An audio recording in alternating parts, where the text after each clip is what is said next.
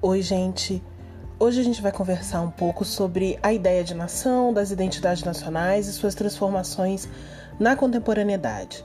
Primeiro, vamos lembrar que identidade cultural é um processo de articulação entre traços subjetivos e coletividades, que são forjados a partir da relação entre o eu e o outro, entre os outros, entre a sociedade, né, incluindo processos subjetivos que são individuais, né, e representações sociais que são produzidas, né, é, na sociedade.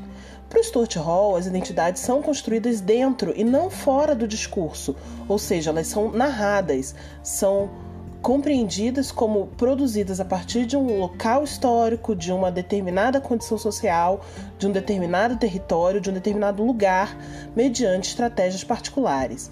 A partir daí, a gente pode discutir a ideia de nação e das identidades nacionais.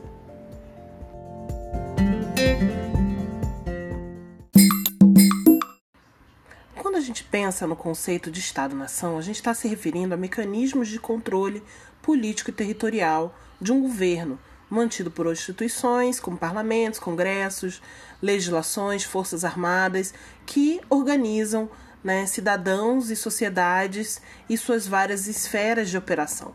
O Estado, como entidade, ele pode ter ocorrido em vários momentos da história humana, mas os Estados-nações modernos que a gente vê hoje em dia, eles se organizaram com o advento da industrialização na modernidade.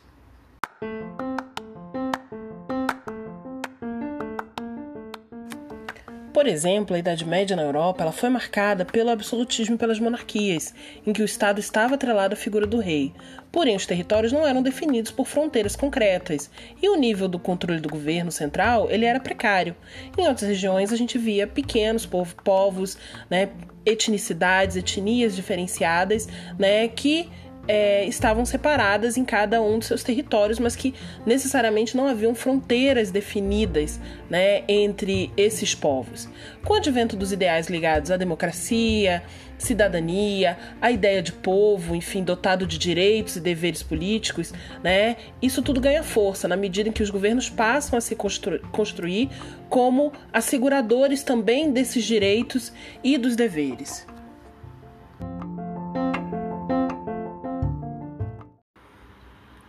Assim, a nação como discurso identitário e organização sociopolítica, ela passa a se impor gradativamente ao longo do século XIX.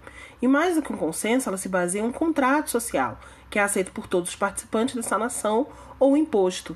Então, a nação ela é justamente um esforço de juntar unidade política à unidade cultural em torno de ideais baseados né, numa suposta homogeneidade que embasa justamente esses estados. Então a gente está pensando aqui que a nacionalidade, até o próprio nacionalismo, são espécies de sentimentos que tornam-se fundamental para a manutenção do Estado-nação. Esse sentimento está atrelado a um conjunto de símbolos, de convicções que são vistos como representativos de uma determinada identidade nacional. Essa identidade nacional constrói vínculos, constrói pertencimentos e ela se baseia na construção de línguas nacionais, de idiomas comuns, de religiões, de símbolos, de mitos e histórias oficiais que foram e têm sido usados como ponto de aglomeração e de união desses povos em torno de uma cultura comum e de um território compartilhado. Para o autor Benedict Anderson, a nação ela se constrói justamente em cima de uma comunidade política que é imaginada e que funde os estados modernos com um todo social, reunido em torno de representações simbólicas e coletivas comuns.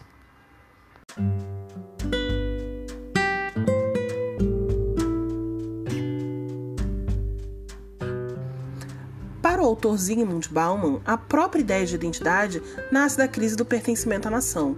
O Estado-nação buscava a obediência de seus indivíduos, que era construída a partir de um passado e de um mito de origem comum, impondo uma identidade nacional compartilhada entre esses membros. Nisso houve um processo de exclusão de alguns grupos desses ideais. E o desejo de pertencimento a essa nação passa a perder a sua sedução. E a partir do questionamento da relação do Estado, que tentava manter uma lealdade nacional, os indivíduos passam a aspirar a ser outra coisa, fora das escolhas impostas pelas instituições nacionais. Sendo assim, os problemas da identidade surgem justamente a partir do abandono do princípio da fronteira entre o nós e o eles, perdendo essas âncoras sociais iniciais. E a identidade ela torna-se uma busca desesperada por um nós, né, por um pertencimento a uma comunidade que nem sempre está de acordo com os projetos nacionais.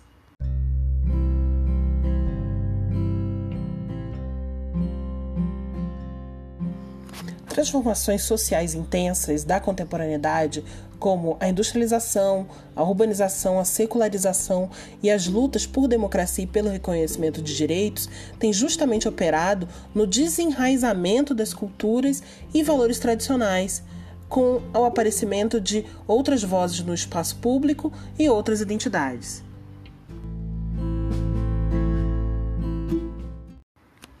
As concepções tradicionais de identidade nacional têm sido transformadas justamente por fatores como a globalização, pelas redefinições do modelo de Estado-nação, pelos processos migratórios, pelas relações entre mercados internacionais e justamente pela presença cada vez maior em cada país do multiculturalismo e da diversidade mas também temos visto o ressurgimento de movimentos nacionalistas, que são baseados num retorno aos primórdios da nação, né, justamente provocando e convocando pessoas em torno de um sentimento de pertencimento a essa comunidade nacional imaginada e até mesmo invocando a partilha de condições biológicas ou físicas, justamente quando há uma passagem da imaginação para uma questão de sangue, justamente esse ideal de que somos todos iguais e irmãos, justamente por termos nascido nos limites de um mesmo território.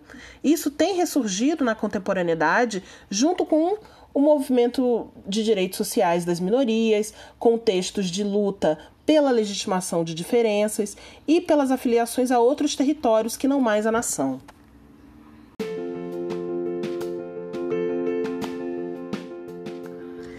A globalização e os movimentos transnacionais apontam para uma diluição de fronteiras e dos estados nacionais a partir da articulação a outros locais de pertencimento, como bairro, aldeia, a região e a outras identidades cultura culturais, a gente tem testemunhado uma manutenção dos estados-nação no contexto contemporâneo, mas com papéis reformulados. Assim, a nação não deixa de ser relevante, pois ainda é o centro de disputas e lutas políticas em torno de imagens e de identidades dos próprios discursos nacionais, podendo justamente ser um vetor de construção de sociedades mais democráticas e igualitárias. Gente, eu vou deixar vocês também com a companhia de dois autores, o Jean Carlos Moreno e o próprio Benedict Anderson, do autor do livro Comunidades Imaginadas né, para a gente poder discutir mais e aprender mais sobre as dinâmicas em torno das identidades nacionais. Muito obrigado pela atenção, um grande beijo, tchau.